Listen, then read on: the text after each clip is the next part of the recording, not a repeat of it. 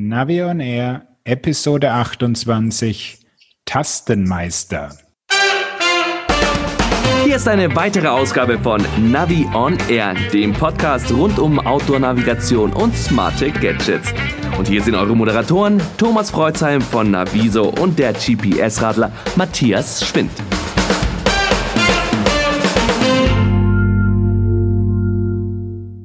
Hallo Matthias. Grüß dich, Thomas. Heute habe ich ja hier quasi virtuell zwei weise Herren gegenüber sitzen. Zum einen natürlich den Thomas aus dem Rheinland und zum anderen haben wir uns heute einen Gast eingeladen, den Hans-Wilhelm Hurt aus der Nähe von Hannover. Grüß dich, Hans-Wilhelm. Hallo, Matthias. Ja, und Hans Wilhelm ist bereits im Ruhestand. Er hat ein Lieblings-GPS-Gerät, das wir alle kennen. Und das heißt Garmin GPS Map 1660. Und davon, sage ich jetzt mal so, verkauft wahrscheinlich niemand mehr Geräte als er. Und das Merkwürdige dabei ist, bis zu seinem Ruhestand war er Mitarbeiter bei der Landesermessung Niedersachsen. Ist das alles so richtig? Das ist richtig. Ich war da 46 Jahre. Ja, Hans-Wilhelm, freut uns erstmal sehr, dass du dabei bist. Wir haben ja dich eingeladen zu unserer Podcast-Episode. Da dreht es sich jetzt im Großen und Ganzen um dich, das, was du gemacht hast und äh, deine Aktionen. Es geht aber dann im Nachzug auch um Geräte, um ganz aktuelle Geräte. Wir schlagen also zeitlich einen ganz weiten Bogen. Und du hast uns mitgeteilt, dass du eigentlich mal gelernter Kartograf warst und dann warst du Mitarbeiter bei der Landesvermessung Niedersachsen. Warst du da eigentlich auch Beamter? Nein, ich war von vornherein Angestellter und äh, habe dort als Kartograf gearbeitet. Ich habe also wirklich noch Karten per Hand gezeichnet, unter der Lupe mit äh, Tusche handgezeichnet und dann das nachher als Ausbilder und Berufsschullehrer auch für die Kartografen, auch die niedersächsischen Kartografen dort die Ausbildung gemacht. Das habe ich äh, lange Jahre mit viel Freude gemacht und äh, von daher bin ich so sehr kartenaffin. Mhm. Also richtig klassischer Kartograf und warst dann quasi immer beim, bei der Landesvermessung Niedersachsen. Ja. Jetzt hast du da etwas gemacht, was für eine Behörde eigentlich äh, etwas ungewöhnlich war zu der Zeit, nämlich Marketing. Ja, wir waren in Niedersachsen die erste Landesvermessung bundesweit, die äh, Marketing eingeführt hat. Und wir hatten von nichts eine Ahnung. Wir waren eine verstaubte Behörde und wir haben dekadent in unseren Amtsstuben gesessen und haben gewartet, dass die Kunden unsere damals sehr teuren Geodatenkarten kauften, weil wir wussten, von OpenStreetMap war noch keine Rede, wir wussten, wir sind die Einzigen, die so schöne, genaue Karten äh, herstellen können. Mhm. Und dann haben wir in der Tat äh, uns äh, Marketingberater von außen geholt, haben viele, viele Ausbildungen gemacht und Seminare gemacht und äh, haben dann gelernt, äh, wie es richtig geht, wie man auf die Kunden zugeht und so. Und dann war ich die letzten 20 Jahre draußen vor Ort viel und habe eben Kundenkontakte gehabt. Das, was man so als wirklichen Meilenstein bezeichnen kann, ist geolive.de, das erste Freizeitportal Deutschlands. Und das startete schon im Jahr 2000. Und wenn man sich das mal ähm, wirklich auf der Zunge zergehen lässt, dann muss man ja sagen, im Jahr 2000 ist das GPS-Signal so präzise geschaltet worden, dass man quasi damals erst etwas damit anfangen konnte. Also im Jahr 2000 schon ein Freizeitportal zu starten, wie ist das geschehen? Kannst du mal was zu den Anfängen erzählen? Ja, es war so, dass wir äh, gesagt haben, wir wollen wissen, wie unsere Kunden zu den Karten stehen, was sie wirklich wollen. Ja, es gibt ja diesen, diesen Spruch, Marketing ist nicht einem Huhn die Füße breit zu klopfen und es dann als Ente zu verkaufen, sondern mhm. kundenorientiert zu arbeiten. Und dazu haben wir in der Tat äh, Kunden eingeladen, äh, Freizeitbegeisterte Menschen eingeladen in einen Konferenzraum mit einem Moderator. Und die haben dann in der Mitte lagen von allen Verlagen Dutzende und Aberdutzende von Karten. Und die wurden dann aufgefordert, greift zu, nehmt Karten, sagt, was wollt ihr wirklich mit der Karte? Und herauskam was ganz Erstaunliches. Es ist nicht unbedingt die Wegeführung, weil Deutschland ist äh, ziemlich gut ausgeschildert, sondern äh, man wollte Ziele haben. Äh, das schöne Hügelrad in der Heide, wenn ich eine äh, Radtour plane, das Wasserschloss im Weserbergland oder irgendein Hofcafé. Und daraufhin haben wir gesagt, gut, das könnt ihr haben und haben diese Ziele in ein Begleitheft gepackt. Wir haben damals vier Redakteure angeheuert von außerhalb und die haben dann Begleithefte erstellt und wir haben über eine Million D-Mark damals in das Radwanderkartenwerk gesteckt und haben ein flächendeckendes neues Radwanderkartenwerk erstellt. Und dann haben wir gesagt, jetzt wollen wir doch was ganz Besonderes machen, ein Alleinstellungsmerkmal, Touren online. Und was war damals online? Da war Internet noch gar nicht so im Spiel. Und da haben wir das Fax genommen und haben in der Tat mit Riesenaufwand äh, Tausende von Touren in, äh, in einen Faxabrufserver gepackt und haben gedacht, jetzt verdienen wir richtig Geld, weil die Leute alle per Faxabruf, wie damals bei Biolek, die Rezepte Touren abrufen. Das ist ja toll. Das würde man gerne mal als Bild irgendwo mal sehen. Ja, da ruft jemand den Fax ab ja. und mit diesem Faxpapier auf dem Lenker fährt er dann durch die Gegend. Das ist ja schon, schon krass. War das denn erfolgreich? Das war der größte Reinfall, den ich in meiner Karriere jemals hatte. äh, lag unter anderem daran, dass natürlich äh, diese Faxnummer mit 0900 begann. Und das war gerade damals die Zeit, als diese 0900er äh, äh, Faxabrufe oder Nummern äh, verpönt waren, weil das ein bisschen schlüpfrig war. Und äh, keiner, außer unsere Kollegen, die das getestet haben, haben das jemals richtig genutzt. Also ein großer Flop. Also vielleicht nochmal zum Hintergrund. Ähm, Niedersachsen, das kenne ich aus meiner beruflichen Praxis, war ja eben ähm, eines der ersten oder das erste Bundesland, was eben, wie du schon, glaube ich, gesagt hast, eine flächendeckende Radkarte hatte, diese RC 75 an zu 75.000er Maßstab. Das ist ja auch etwas Besonderes. Und man muss vielleicht noch erwähnen, dass die Landesvermessung ja äh, eine Hoheit der einzelnen Bundesländer ist. Das heißt, dass jedes Landesvermessungsamt, wie es damals noch hieß, quasi seine eigene Politik betreiben konnte. Da gab es so Grundaufträge, wie natürlich zum Beispiel eine 1 zu 50.000er Karte rauszubringen. Aber diese Freizeitkarten und sowas, das waren ja dann Möglichkeiten für die einzelnen Landesvermessungsämter. Und wie kam es denn eigentlich bei euch, dass ihr da so fahrradaffin wart? Ja, wir hatten von vornherein äh, zum Allgemeinen Deutschen Fahrradclub einen sehr guten Draht und haben dann mit deren Hilfe eben äh, das Radwegenetz äh, in Niedersachsen wirklich sauber erfasst. Das war dann ja in farbigen Linien in diesen RC-Karten abgedruckt und das war schon ein, ein Highlight damals. Aber dann gab es natürlich ganz individuell auch bei uns einen tollen Direktor, der eben über den Rand hinaus guckt, über den Tellerrand, wollte sich mehr an die Privatwirtschaft anlehnen und so weiter. Und der hat dann natürlich die Ideen, die von uns kamen und auch von mir speziell in diesem Fall tatsächlich uns umsetzen lassen und uns sehr, sehr viel Freiheit gegeben. Das war innerhalb des Hauses auch. Wir wurden also in der Marketingabteilung die ersten Jahre sehr, sehr argwöhnisch betrachtet. Ne? Was wollen die denn? Was machen die denn für einen Humbug da? Aber es hat sich bewährt und das Radwanderkartenwerk hat dann in den nächsten Jahren einen enormen Boom gehabt und äh, wir haben da viele, viele Karten umgesetzt. Mhm. Und dann, das war ja die Geschichte mit dem Fax, der nicht ging, haben wir eben das Internet entdeckt. Und dann kam die Idee zu GeoLive. GeoLive war erstmal nur so eine Brainstorming-Gruppe, die überlegt hat, wie können wir unsere Freizeitprodukte pushen. Und darauf habe ich dann diese geolive.de Domain gegründet, auch nicht GeoLive Niedersachsen, sondern ich hatte Großes vor. Ich wollte alle Landesvermessungen überreden, mitzutun. Und wenn das geklappt hätte, dann wären wir heute äh, ein richtig bundesweites Portal mit amtlichen Geodaten und unglaublich tollen Freizeitinformationen. Ja, du hast ja schon gesagt, dann wärt ihr jetzt äh, das Komoot Deutschlands sozusagen, ja. wenn die anderen mitgemacht hätten. Ne? Das fand ich schon bemerkenswert.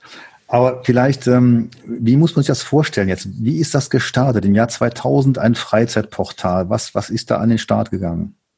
Ja, wir haben uns äh, einen Dienstleister gesucht, der äh, die Technik gestellt hat Hosting und Technik und das aufgebaut hat. Und wir sind äh, jeden zweiten Tag aus unserer Behörde dorthin gefahren und haben dann mit dem zusammen äh, diese, äh, dieses Portal aufgebaut, Touren eingesammelt, äh, Kooperationen gemacht mit äh, den Gemeinden, Kommunen und von vornherein auch eine Geschäftsidee aufgesetzt, haben gesagt, hey, es muss jeder, jede Kommune, jede, jede, jede größere Stadt, jede Region könnte ihre Daten, ihre Freizeitdaten, ihre Infrastruktur in, auf, den, auf dem Geodatenserver abbilden und dann für eigenes Marketing nutzen. Und so bin ich dann innerhalb von zwei Jahren habe ich über 30 weitere kleine Ableger von GeoLife gehabt, die dann äh, Weserbergland Navigator, Beisinghausen Navigator und so weiter, die dann auf diesen, so haben wir es genannt, dieses, diese Kartenviewer, die dann auf diesem Kartenviewer ihre Infrastruktur abgebildet haben. Das war damals richtig toll. Und da kam Geld rein und dieses Geld, das dann reinkam, konnten wir dann auch nehmen als Begründung, hey, unsere Idee ist kein Flop, unsere Idee haut hin, lasst uns mal so weitermachen. Und dann wo, kam etwas ins Rollen. Und mhm. die Benutzerzahlen von GeoLive, die waren unglaublich damals. Äh, und äh, wir waren in aller Munde in Niedersachsen. Ja, und so ging das, wie es so ist, eine mhm. Lawine begann. Okay. Ähm, jetzt muss man natürlich sagen, geolive.de war ja, glaube ich, zunächst einfach mal kartenbezogen. Es gab da Touren, das konnte man sich dann ausdrucken halt. Es hatte noch nichts mit GPS zu tun, richtig? Ist, ist richtig, ja. Wie bist du denn zum Thema GPS gekommen und wie hast du das dann in dieses Freizeitportal dann hineingebracht? Ja, damals kamen dann die, die ersten äh, Navigationsgeräte auf, noch damals jetzt hier mit den, mit diesen ähm, PDAs. Die PDAs, oh Gott, ist das lange her, ja. also. Palm und Pocket PC, genau. Gut, dass du dem alten Mann auf die Sprünge hilfst. Pocket PC. Also damals begannst du mit dem Pocket PC. Und äh, es gab viele Start-ups, die versucht haben, auch ähm, äh, Wandertouren und, und, und mit Audio und so weiter auf ein Pocket-PC zu bringen und äh, das Ganze mit GPS zu führen. Und da begann für mich das Interesse am GPS. Und dann haben wir gesagt, hey, wir können doch mit einem äh, technischen bisschen Aufwand alle Touren in GeoLive als GPX downloadbar machen. So, dann waren die erstmal als GPX da und dann begann natürlich, was immer kommt, die Nutzer fragten an, was bedeutet das? Könnt ihr uns weiterhelfen? Könnt ihr uns ein GPS-Gerät äh, verkaufen? Könnt ihr uns beraten? Und dann sagte mein Direktor, das können wir als Behörde nicht. Äh, und ich hatte immer schon ein Gewerbe nebenbei für verschiedene andere berufliche Dinge. Und er sagt, hier erledige du das. Und so habe ich mit Garmin gesprochen und wurde dann Garmin Vertriebspartner. Das war so der Anfang damals, die mhm. einfach aus dem Zwang heraus unsere GeoLive-Nutzer auch mit weiteren Support zu versorgen. Wann war das ungefähr? Das war denn schon im Jahre 2004, so äh, begann das denn schon. Das ist ja immerhin schon 16 Jahre her, so weit. Ja, ja ähm, es gab ja auch damals die ersten Möglichkeiten, dass man die Landesvermessungsamtsdaten digital beziehen konnte von einem ganz anderen Ansatz als Garmin, nämlich damals von, vom heutigen EADS, also die Top 50. Die Top 50 Serie, wo jedes Landesvermessungsamt mitgemacht hat. Und die hatten ja ein ganz anderes Format. Das hieß ja dann OVL. Ja? ja. Das heißt, GPX spielte noch gar keine Rolle meines Erachtens und dann mhm. gab es OVL und das gibt es ja alles schon gar nicht mehr, schon seit einigen Jahren nicht mehr. Also diese ganze große Welle ist ja schon quasi wieder komplett gestorben. Also GeoLife äh, ist, äh, bis ich in Rente ging, äh, vor zwei Jahren, habe ich also GeoLife fortgeführt. Wir haben nie diesen großen Sprung in die anderen Bundesländer geschafft. Das lag daran, dass die zur damaligen Zeit, als ich äh, auf Tour war, einfach gar nicht die, die digitalen Möglichkeiten hatte. Wir waren die Ersten, die einen Geodatenserver im Internet hatten und unsere Daten in die weite Welt pushen konnten. Das haben die ja noch nicht gekonnt. Und dann das Misstrauen, anders als unser äh, Chef, äh, ist das überhaupt unsere Aufgabe, jetzt hier Freizeitinformationen äh, so ins, äh, ins Land zu geben und, und freizugeben? Haben wir nicht nur hoheitliche Aufgaben und konzentrieren uns darauf? Also es war sehr viel äh, keine Unterstützung da, Misstrauen da, äh, dürfen wir das, sollten wir das? Und vor allen Dingen liegt es auch immer an einer einzelnen Person, wenn jemand mit Herzblut dabei ist, dann klappt es auch. Und diese, diese, diese Hurts in den anderen Bundesländern haben damals gefehlt. Und das war der Grund. Deine Seite heißt jetzt radrouting.de. Ist ja quasi dein persönlicher Auftritt mit dann einem, einer Verkaufsmöglichkeit, Beratungsmöglichkeit. Radrouting.de heißt es, richtet sich aber auch an Wanderer, Mountainbiker und Reiter. Wer sind denn jetzt eigentlich deine Kunden? Meine Kunden sind äh, in erster Linie Wanderer und Radler, natürlich auch Reiter, meistens Reiterinnen. Und äh, in erster Linie so etwas die, die gesetzteren Leute, die etwas älteren, äh, die dann Support haben wollen. Weil ich sage ganz klar auf meiner Seite, es geht mir nicht darum, Geräte zu verkaufen in erster Linie. Ich kriege Gott sei Dank eine tolle Rente. Es ist einfach eine Leidenschaft, äh, anderen zu helfen. Und äh, da habe ich gemerkt, dass es unglaublich viel Beratungsbedarf gibt, weil es sind mega geile Geräte von Garmin, aber extrem kompliziert und extrem beratungsintensiv. Jetzt hast du ja eine sehr interessante Verkaufsstrategie, die ich am Anfang schon äh, so ein bisschen angeteasert habe. Nur ein Gerät oder fast nur ein Gerät von einem Hersteller. Passt das wirklich für alle Käufergruppen? Nein, natürlich nicht. Ich habe am Anfang, als ich gestartet bin, äh, vor, vor zehn Jahren, 15 Jahren bin ich jetzt im GPS-Geschäft, äh, habe ich die gesamte Bandbreite natürlich angeboten. Und das lief damals gut an und äh, das war in Ordnung. Aber in den letzten Jahren habe ich gemerkt, dass ich als One-Man-Show einfach nicht hinterherkomme. Ich habe momentan über 2700 Kunden. Ich will damit sagen, die, die, sind, die sind da, die kommen immer wieder kaufen mittlerweile bei mir Geräte in der dritten Generation. Damals noch ein erstes E-Trix und danach das erste GPS Map und heute das 66 oder haben immer noch Fragen. Also ich habe zu meinem Kunden einen, diesen typischen After-Sales-Support über viele, viele Jahre. Und äh, von daher äh, wird das zu viel einfach. Ich, ich, ich will ja auch noch ein bisschen nebenher hier im schönen Deister spazieren gehen und mich um mein Haus und meinen Hund kümmern. Also es, das war der Grund, dass ich mich konzentriert habe auf ein Gerät, von dem ich persönlich überzeugt bin. Und das scheint das ähm, auch meine Kunden dann abzufärben, weil alle nur noch nach diesem Gerät gefragt haben in letzter Zeit. Und jetzt kommen wir mal thematisch zu dem Punkt, ähm, wo wir dann eben auch mal vielleicht die, die Gegenposition einläuten müssen. Dein Gerät ist ja ein Tastengerät, das klassische Garmin-Tastengerät jetzt in der x-ten Generation. Jetzt gibt's ja aber die Leute, die mit dem Touchscreen aufwachsen. Wie holt man die jetzt eigentlich ab? Ist das jetzt wirklich tastenmäßig das bessere Gerät oder ist es eigentlich mehr oder weniger eine Philosophie, von der du überzeugt bist? Nein, es ist nicht äh, eine Philosophie von mir, von der ich unbedingt allein überzeugt bin, sondern ich behaupte jetzt, und das kann Garmin gerne hören, Garmin kennt seine Kunden nicht. Garmin produziert super Geräte, immer komplexer, immer komplizierter. Und diese ganze Touchscreen-Geschichte, die wundervoll aussehen. Das Oregon, das ist das iPhone der GPS-Geräte vom Design her. Und ich bin auch unglaublich designverliebt.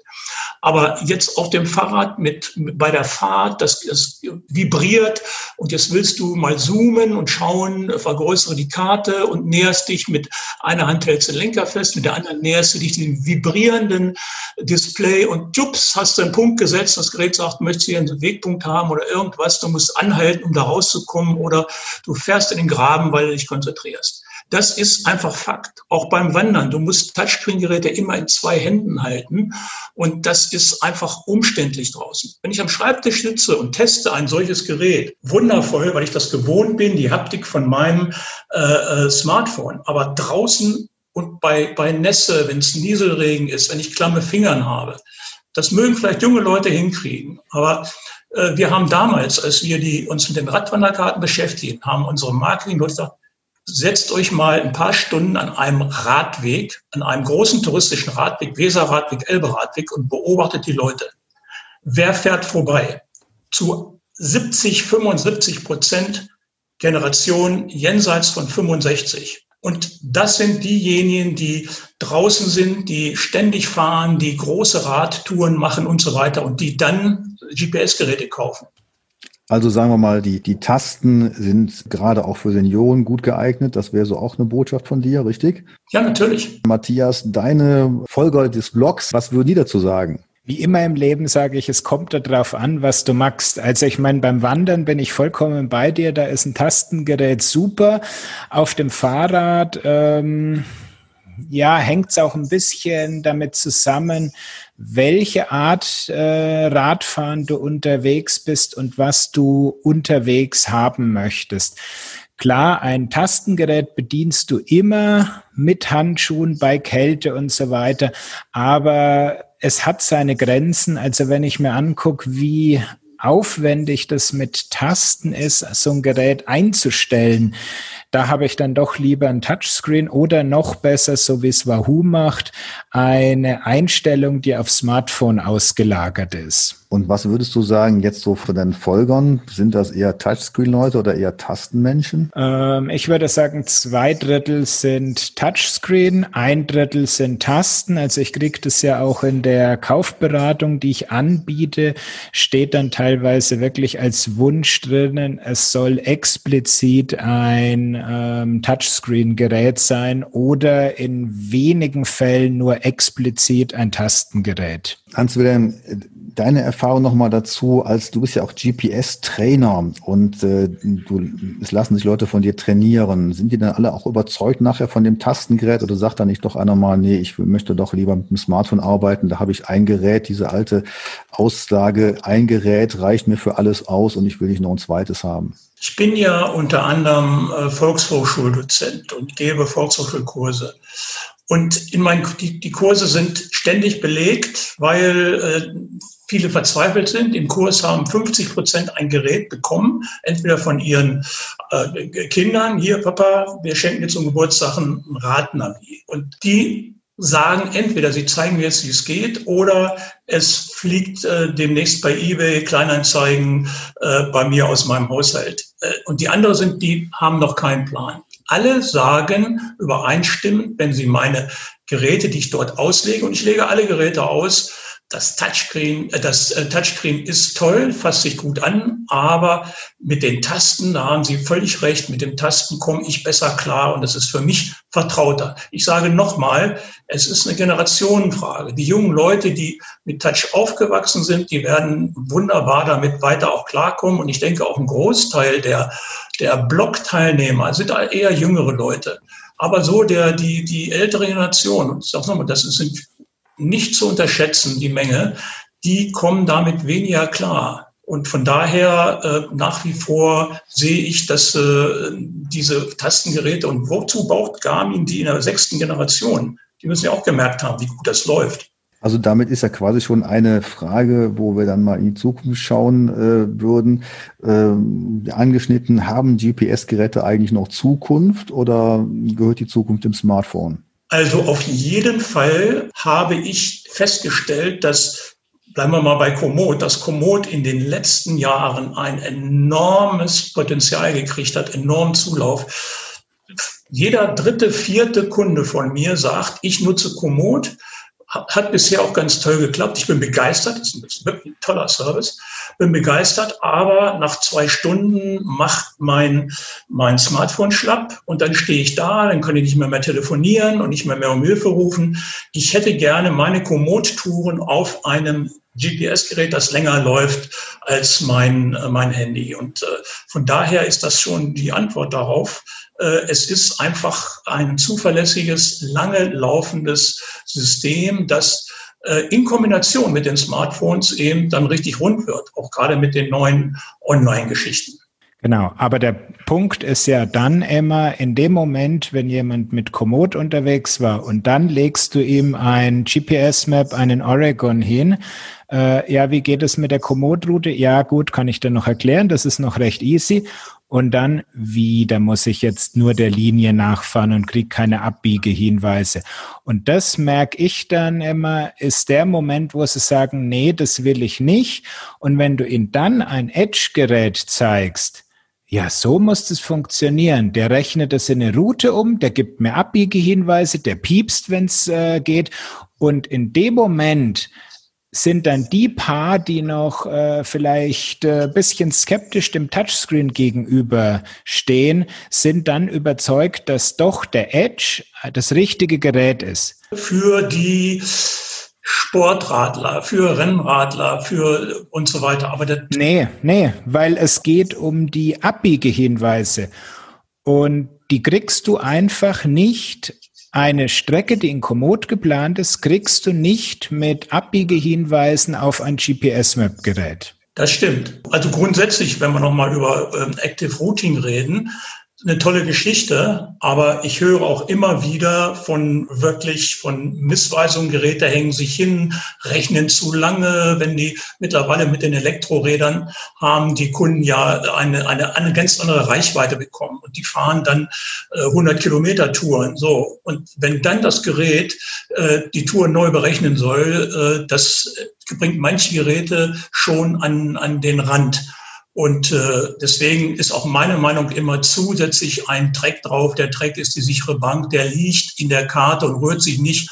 Du kannst runterfahren und wieder rauffahren, ohne dass es sich neu berechnet äh, und du Probleme bekommst. Das ist die andere Seite der Medaille.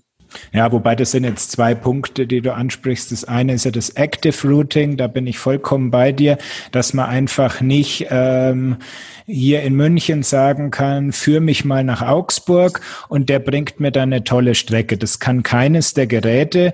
Das erwarten zwar viele Leute, den Zahn muss man eigentlich den, den Interessenten gleich äh, ziehen, dass es eben nicht funktioniert wie die Navigation auf, im Auto. Der andere Punkt ist dann die komfortablere Routenführung unterwegs.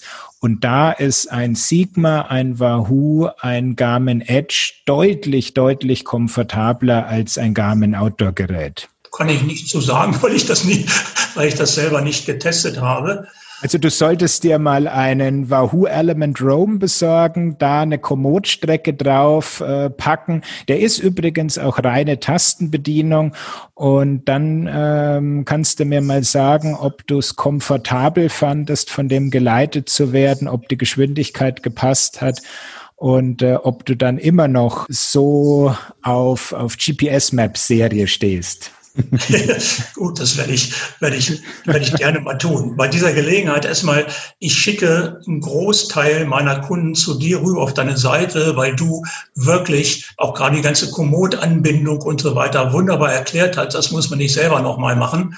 Und äh, in meinen, äh, meinen Angeboten, die ich rausschicke, steht, und wenn Sie Ihr Komoot verbinden wollen mit dem GPS, äh, gehen Sie zu Matthias Schwind, zum GPS-Radler und äh, du hast ja unglaubliche Erfahrung und ich bewundere das, wie du da dich hineinversetzt äh, in die verschiedenen Geräte und die auseinander nimmst und auch, da verlasse ich mich auch drauf. Das ist schon in Ordnung. Schön. Ist doch gut, dass wir uns Wilhelm eingeladen haben. ja, ich würde gerne noch mal so kurz zurück zu den technischen Aspekten, vielleicht noch zwei dazu, was man immer mit einem Tastengerät verbindet, nämlich die Akkulaufzeit und äh, andererseits die Bedienung von Touchscreens bei äh, Witterungsbedingungen, die ja etwas schlechter sind. Also zum einen wissen wir auch von den neuen Garmin-Geräten, dass die eine sehr lange Akkulaufzeit haben inzwischen. Und ähm, auf der anderen Seite wissen wir auch, dass es äh, zum Beispiel Smartphone-Handschuhe gibt, äh, dicke oder dünnere auch, mit denen man Touchscreens auch ganz gut bedienen kann. Also die klassischen Vorteile der Tastengeräte, die verschwinden jetzt so ein bisschen. Und auf der anderen Seite auch gerade im E-Bike-Bereich, dazu solltest du vielleicht noch was sagen, Hans-Wilhelm, da ist ja häufig kaum Platz am Lenker und auf der anderen Seite von der Technologie setzt Bosch jetzt ja auch auf Touchscreen statt jetzt dem Joystick bedienten Neon. Das mag gut, gut sein, kann ich nicht zu so sagen, weil ich mich da nicht mit beschäftigt habe. Ich sage nur mal zum Thema Touchscreen Nummer eins. Ihr habt sicherlich mitverfolgt, dass äh, man jetzt äh, an die, an die Touchscreen-Bedienung der Autos heran will. Folgendes. Ich bin sehr mit VW äh, verwandelt, weil meine Frau dort gearbeitet hat, weil meine Freunde äh, dort arbeiten und die berichten mir, der neue Golf 8 liegt wie Blei wie Blei. Warum? Weil die typische Golfklientel, die etwas älteren Herrschaften, die über Jahre hinweg immer wieder die neue Golfgeneration gekauft haben, plötzlich festgestellt haben, Touchscreen, äh, die können nicht mal den Scheinwischer bedienen ohne Touchscreen. Und jetzt kommt, jetzt kommt die Politik und will sogar Touchscreen verbieten, weil es eben ein hohes Sicherheitsrisiko ist, weil man sich konzentrieren muss mit zitternden Fingern. Und das haben die Älteren halt äh, irgendwo während der Fahrt äh, darauf rumzutatschen. Das sind einfach nur noch mal zu dieser, zu dieser Bedienung äh, eines Touchscreen-Gerätes, ob es im Auto ist oder auf dem Navi ist. Ja, also das fällt mir gerade noch mal ein. Ich denke auch, ähm, auch wenn man auf die Karten schaut, die, das Optimum liegt vielleicht in der Kombination, also Papierkarten, um das nochmal aufzugreifen, als Planungsgrundlage aus meiner Sicht gibt es nach wie vor nichts Besseres als eine große Karte, wenn man eine übersichtliche Planung machen möchte. Unterwegs dann, wenn man sich dann lokalisieren möchte, dann kommt GPS ins Spiel. Und gerade auch bei den E-Bikes mit dem äh, Lenkerschalter, das ist ja schon klasse, wenn man dann die Finger nicht vom Lenker nehmen muss, sondern über den Lenkerschalter dann einiges bedienen kann. Ich glaube auch da die Kombination von Touch und Taste, das macht schon Sinn. Kommen wir doch mal zu den neuen Geräten, also GPS Map 6566 SR mit Multifrequenzmessungen. Die sind ja gerade auf den Markt gekommen. Und Matthias, dazu sollst du vielleicht noch mal was zu sagen. Du hast ja auch schon das Ganze getestet, warst ja schon da mit Erlkönig-Geräten unterwegs. Ja, also bei dem 65er, das sind anscheinend Garmin die Buchstaben der 64er Serie ausgegangen. Das ist ein 4 64XS-Gerät, was jetzt eben diesen Multiband äh, GPS-Empfänger bekommen hat, oder genau genommen ist es ja ein GNSS Chipset. Das heißt, Garmin kann jetzt erstmals mehr als zwei Satellitensysteme gleichzeitig empfangen und sie können eine zweite Frequenz noch mit reinnehmen. Bisschen weiter ausholen, also GPS, Galileo und GLONASS sind ja die drei weltweit hm, verfügbaren Positionierungssysteme. Bisher war es bei Garmin immer nur möglich, GPS, GPS plus GLONASS, GPS plus Galileo zu wählen. Jetzt können alle verbandelt werden und GPS und Galileo schicken auf mehreren Frequenzbändern ihre Standort- oder ihre Zeitinformationen raus. Und jetzt kann man eben auf zwei Frequenzen empfangen und das soll eben besondere Vorteile im urbanen Bereich oder im sehr gebirgigen Bereich bieten, nachdem durch diese Reflexionen kann es zu Verzögerungen kommen und die kann man eben mit einer zusätzlichen Frequenz leichter rausrechnen. Man sieht es ja auch bei dir auf dem Video, was da empfangen wird, diese ähm, Frequenzen. Also das ist einfach eine Verringerung der Störungen aber äh, funktioniert meines Erachtens nicht nur im urbanen oder im Gebirgsbereich, sondern generell. Da geht es ja einfach darum, dass das Signal nochmal genauer ankommt.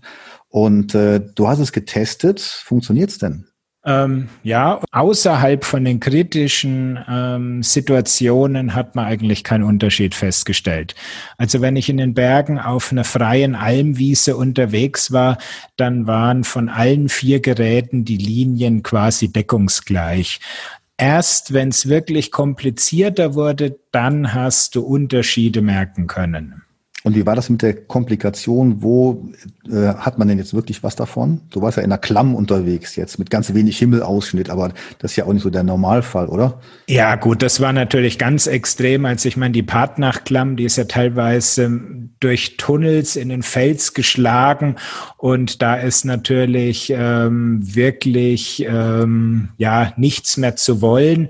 Aber das ist so eine Sache, ja, kann man mal machen. Auf der anderen Seite, du hast in so extrem eingeschnittenen Tälern ja eh keine Chance, dich zu verlaufen, weil es gibt äh, einen Weg, der einfach da durchführt. Ähm, was mir da aufgefallen ist, während die älteren Geräte noch eine Position angenommen haben und dir gezeigt haben, deine Genauigkeit liegt bei irgendwie 300, 400 Meter, haben die neuen Geräte viel früher einfach zugemacht und haben gesagt, nö, ich habe überhaupt keinen Empfang und haben korrekterweise eigentlich ähm, die Anzeige eingestellt, anstatt da irgendwie was äh, vollkommen Abwegiges noch anzuzeigen. Also Fazit jetzt, lohnen sich die neuen Geräte oder eher nicht? Also in der Klamm kann man mal ausklammern. äh, auf gutem Gelände ist es auch egal, was du hast. Spannend wurde es dann im dichten Wald, als es an Berghang hochging. Da ging der Wanderweg so über Serpentinen und da haben die beiden neuen Geräte haben wirklich äh, ihren Vorteil ausgespielt. Die beiden neuen Geräte, die, die Linien lagen fast äh, übereinander gleich Und der schlechteste, den ich dabei hatte, war noch der 64S und der 66 ST, der hat sich noch einigermaßen gut geschlagen. Also ich meine, man hätte sich äh, mit keinem der Geräte hätte man sich verlaufen oder größere Probleme gehabt, aber in der direkten Betrachtung hat man dann schon die Vorteile von der neuen Technologie gesehen. Was würde man jetzt kaufen? Bleibe ich jetzt bei Hans-Wilhelm Hoth und kaufe einfach einen GPS Map 66 oder gehe ich doch auf den neuen? Wenn man noch das alte Gerät haben möchte und man steht vor der Frage 64S, 64SX, glaube ich, oder XS oder den 65S, dann würde ich eindeutig auf den 65S gehen.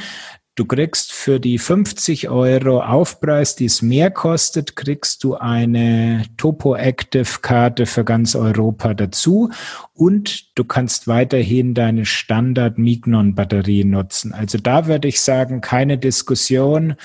Alte Geräteserie, wer die noch möchte, 65S. Mhm. Beim 66er schaut schon ganz anders aus.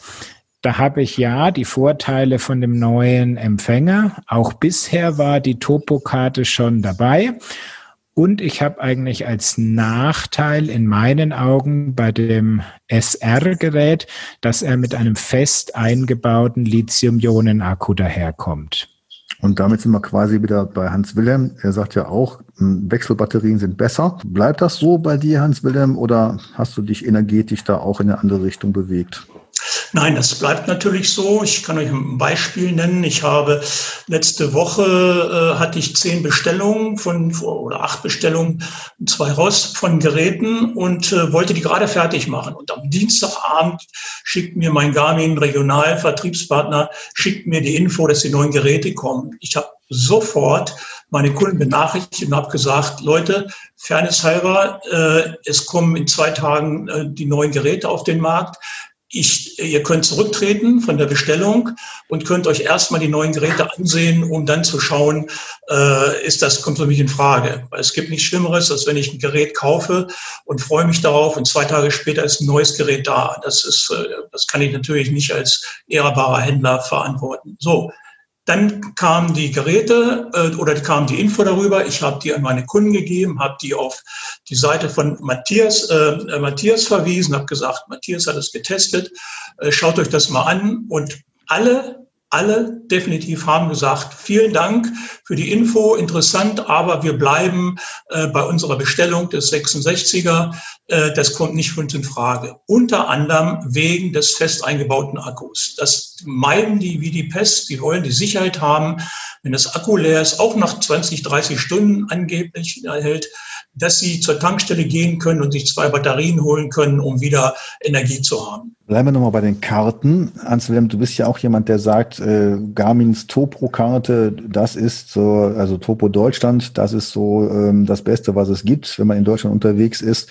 Das ist ja auch eine Karte, die bei Garmin selber gemacht wird und die auf amtlichen Daten und anderen Zulieferungen beruht. Ähm, wie siehst du denn jetzt die neuen Karten, die Garmin jetzt automatisch mitliefert? Reichen die aus oder sollte man nach wie vor auf die Topo Deutschland zugreifen? Zum Fahrradfahren reichen die auf jeden Fall aus. Das ist okay. Wenn ich wandern will, sind vielleicht die kleineren Wanderwege da nicht drin. Uh, unabhängig davon, ich, ich, ich war ja mal ein, habe einen Riesenkrach gehabt mit OSM, als es losging und äh, äh, wurde, hatte ein, ein Shitstorm war im Internet und alle haben gesagt, dieser dekadente Kartograf von der Landesbemessung Niedersachsen-Hurt behauptet, OSM ist Kinderkram. Ja. Und mittlerweile bin ich geläutert. Ich mache jede Menge Geschäfte mit OSM, weil ich einen Service habe und erstelle MicroSDs mit OSM-Karten, aber nur auch einer bestimmten Art von OSM-Karten.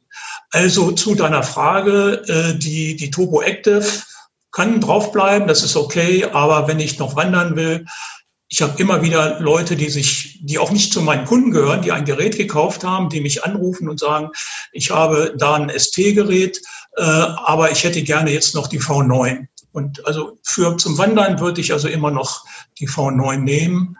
Ich gebe ich geb dir mal ein Beispiel. Hier, ich wohne hier direkt am Wald, mein eigener Wald. Ich gehe von meiner Terrasse mit meinem Hund durch meinen Wald. Es ist ein Trampelpfad entstanden, den hauptsächlich ich nutze. Irgendwann schaue ich mal in die OSM-Daten und sehe, dass dieser Trampelpfad und zwei andere, die ich hier habe, die wirklich privat sind, sind dort als Weg aufgeführt und sind plötzlich in allen möglichen Produkten. Und die Leute denken, das sind offizielle Wanderwege. So, und jetzt fällt dem, das können Sie gerne wandern hier, mein Wald ist für jedermann offen. Aber jetzt wandern Sie dort rum, einer meiner morschen Bäume fällt Ihnen auf den Kopf, Sie treten an die Stadt Bad Münder heran und sagen, hier auf eurem Wanderweg ist mir ein Baum auf den Kopf gefallen, was sollen wir jetzt tun? Dann sagt die Stadt Bad Münder, Wanderweg dort oben, nie im Leben. Ich will damit sagen, äh, diese, diese, diese offiziellen Wanderwege, die in den amtlichen Daten drin sind, ich finde, das ist immer noch eine verlässliche Bank. Trotzdem sage ich allen meinen Kunden, nimm alternativ noch die Topo Deutschland Plus von OSM und dann kannst du noch mal ein bisschen schauen, äh, wo noch Wege zu finden sind. Aber das ist so meine Einstellung zu OSM. Tolle Sache, aber auch irgendwo ein bisschen teilweise sehr wild. Ja gut, ich meine, die Mapper in deiner Gegend haben einfach einen Weg, einen Trampelpfad gesehen und die Philosophie ist es ja, alles, was da ist, äh, kann auch in die Karte rein. Und es hat ja niemand behauptet, dass es ein Wanderweg ist, sondern da steht es halt drin irgendwie als Path getaggt oder so. Also einfach als, als Fakt Information steht's drinnen. Matthias, nicht jeder ist so hoch spezialisiert wie du und kennt sich, kennt sich mit diesen Details aus. Der normale ältere Wanderer, der sich äh, da eine Karte herunterlädt und schaut darauf und sagt, oh, hier ist ein Wanderweg. Der, die, die Klassifizierung, das interessiert die meisten gar nicht. Klar, das ist ja dann auch Sache von, von der Software, die es nutzt. Also äh, routet Komoot über diesen Weg oder routet ein Garmin über diesen Weg wahrscheinlich nur, wenn wenn es wirklich in dem Bereich reingeht. Aber das ist halt immer das Thema bei, bei OpenStreetMap und das äh, erlebe ich ja auch ganz viel im Bereich vom Mountainbiking, dass da sehr viele angefressen sind, weil eben die Geheimtipps an Trails Mails von den Locals angelegt plötzlich in Komoot, in Strava auftauchen und damit natürlich die Menschen anziehen. Also das Problem sehe ich schon auch.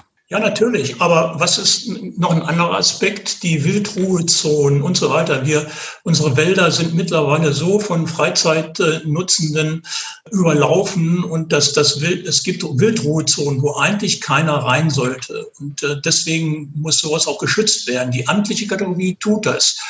OSM nicht. Mhm. Also das ist ja wirklich eine Frage, wie wird das interpretiert? Komoot nutzt ja OpenStreetMap und äh, man kann auf der anderen Seite aber auch solche Wege mit privat taggen, dann werden sie eben nicht mehr genutzt. Aber das ist ein ganz großes Thema. Damit sind wir im Prinzip nicht in der Zukunft, sondern in der Gegenwart des Tourismus drin. Ähm, habe gerade gestern noch mit äh, einer Kartografin übrigens gesprochen, die in einem Landratsamt arbeitet in Süddeutschland und die genau damit beschäftigt ist, wie kann man so etwas aufbereiten, damit es wirklich optimal nutzbar ist, aber auch damit eben diese, diese geschützten Zonen auch ausgeklammert werden. Das wird uns jetzt die nächsten Jahre mit Sicherheit beschäftigen. Wir sollten dazu auch vielleicht nochmal ein Sonder, äh, eine Sonderepisode machen. Das ist ein spannendes Thema. Da gibt es ja auch einige Ansätze, sowas in Datenbanken reinzubringen. Vielleicht aber nochmal Zurück zum Anfang. Garmin-Gerät von dir, Hans-Wilhelm. Deine Lieblingstastengeräte haben sich ja auch jetzt so entwickelt, dass sie immer komplexer geworden sind, was du ja auch bedauerst. Wie sollte eigentlich ein ideales Gerät aussehen? Was wären denn deine Wünsche an Garmin? Wenn es nach mir geht, wäre das 64S. Das ist mein Lieblingsgerät, das ich jetzt noch an meinen Segways habe und ständig nutze. Das ist das 64S hätte die ganze Ära beenden können. Vielleicht noch ein bisschen, äh, es hätte nicht äh, WLAN-Bedarf und, und, und andere Dinge. Auch jetzt die ganze Connect-Geschichte. Ja, äh, was haben unsere Bewegungsprofile in der Cloud zu suchen? Ich gehe jetzt nicht mal hier auf, auf den Server-Hack bei Garmin ein, wo gar nichts mehr ging, sondern grundsätzlich sind auch viele meiner Kunden misstrauisch und sagen, ist das alles offline, was ich jetzt mache? Ich sage, wenn Sie Basecamp nutzen, und ich liebe Basecamp, aber man muss es verstehen, wenn Sie Basecamp nutzen, nein. Wenn Sie Connect nutzen, ist das in der Cloud. Das sind äh, auch alle solche Geschichten. Und äh, von daher muss nicht so viel Technik hinein. Und das 64S ist mein Lieblingsgerät nach wie vor. Äh, viel mehr Technik brauchen wir nicht. Und vor allen Dingen bitte keine Sprache. Ja, die, äh, wenn, wenn ich mir vorstelle, auf dem Elbe-Radweg fahren 400 Radler an mir vorbei und bei jedem kommt der an der nächsten Wirtschaftsweg rechts abbiegen und so weiter. Du hörst nicht mehr die Vögel singen und den Wind rauschen. Das wollen wir da draußen nicht. Aber kommen da nicht deine Kunden schon stark äh, mit dem Wunsch Sprachansage auf dich zu? Nein, Nein. Das wundert mich jetzt, weil das ist auch gerade, äh, wenn ich Beratungen mache auf irgendwelchen Messen, gerade bei der älteren äh, Zielgruppe ist es gleich der zweite Punkt nach, ich möchte ein großes Display. Ja, das, das, das, das mag sein. Das große Display wird viel, auch wirklich viel gefragt. Genau, aber jetzt speziell, speziell jetzt die Sprachausgabe. Also wieder dieses Thema, was man vom Auto gewohnt ist, in 200 Meter rechts abbiegen. Ja, okay. Aber wir sind nicht im Auto, wir sind in der freien Natur und ich bin da mal, vielleicht ist es auch so, weil du gefragt hast, ob die Kunden das nachfragen. Genau. Vielleicht sind sie über meine Website, die kommen ja in der Regel über meine Website. Ich habe die wird unglaublich frequentiert. Da stehen, dann steht dann schon drin, dass die Geräte keine Sprach Ansage haben und dann vielleicht fragen sie darum nicht. Das kann ich nicht sagen. Okay, dass die schon vorkonditioniert sind. Ich sage den Leuten dann auch immer, die Sprachausgabe ist dann nie oder häufig nicht so präzise, wie man sie sich wünscht im Wald. Ganz äh, abgesehen davon, wenn man schnell mit dem Mountainbike irgendwo durchfährt, dann nutzt einem das auch nicht so richtig viel. Umgekehrt gesagt, einfache Navigation ist der Trumpf. Also auch äh, ich persönlich mag auch nicht, wenn da dauernd irgendwas aufpoppt äh, und, und irgendwas dann die Karte überdeckt, die ich gerne haben möchte. Also ich bin auch ein Freund von einfacher Navigation. Je einfacher, je besser. Und von daher kann ich dann äh, deine Aussagen ganz, ganz gut nachvollziehen. Werde mich auch gleich aufs Rad schwingen, jetzt nach unserem Podcast und werde mal gucken, was das neue TUNAV Cross, da ist die Navigation in der Tat sehr rudimentär, also keine Sprachansage, sondern Trackführung und so. Also bin mal gespannt, äh, wie das in der Praxis aussieht. Ja, ich denke, aus meiner Sicht haben wir die meisten Fragen oder fast alle Fragen jetzt geklärt. Matthias, hast du noch Fragen an uns, Wilhelm? Nö, würde ich sagen, haben wir das Wichtigste besprochen. Du hast noch was, Hans-Wilhelm? Ja, ich habe noch was, fällt mir gerade ein, bevor die OSM-Community wieder über mich herfällt, weil ich vielleicht ein bisschen kritisch bin. Äh, in, in, in, Im letzten Jahr meiner beruflichen Tätigkeit haben wir uns in der Landesvermessung intensiv mit OSM auseinandergesetzt, haben Workshops dazu gemacht und so weiter. Und die Tendenz ist, äh, einfach zusammenzuarbeiten. Das war ja auch das, was der Erik Teile äh, in eurem Podcast im April schon andeutete.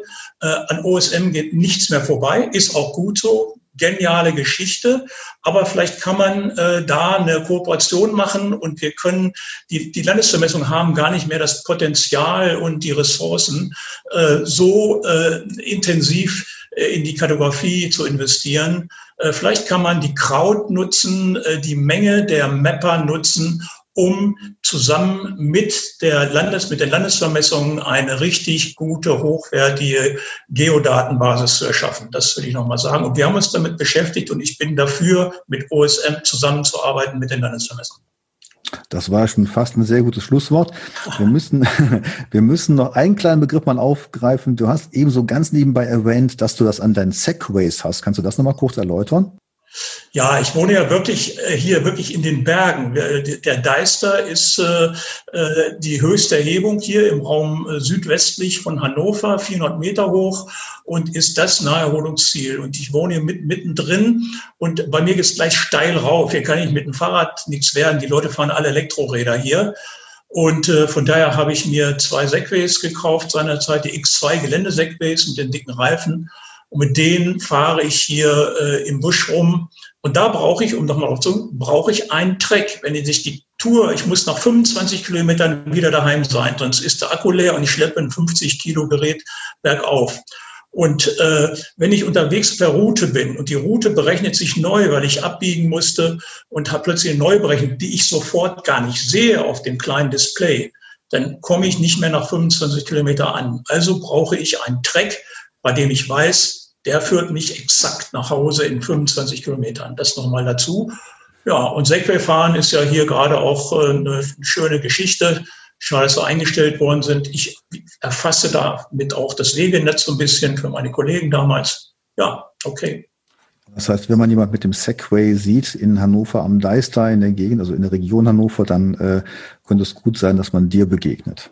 Ja, natürlich. okay, gut. Ja, ich glaube, Matthias, dass wir äh, das Thema jetzt gut abgehandelt haben, oder? Würde ich auch sagen, ja. Prima. Ja, dann Hans-Wilhelm, äh, herzlichen Dank, dass du bei uns sein konntest. Wir wünschen dir weiterhin viel Erfolg bei deinen Geschäften, bei deinen, vor allen Dingen bei deinen Freizeitaktivitäten und äh, dass du da noch möglichst lange mit oder ohne Segway die Hannoveraner Deister Berge unsicher machen kannst oder sicher machen kannst, viele Wege dann abfährst und da vor allen Dingen Freude am Draußensein hast.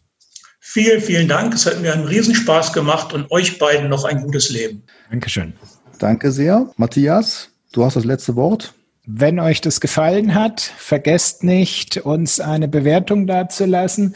Ansonsten hören wir uns wieder in zwei Wochen und bis dahin habt Spaß draußen, passt auf euch auf und ciao. Tschüss. Tschüss.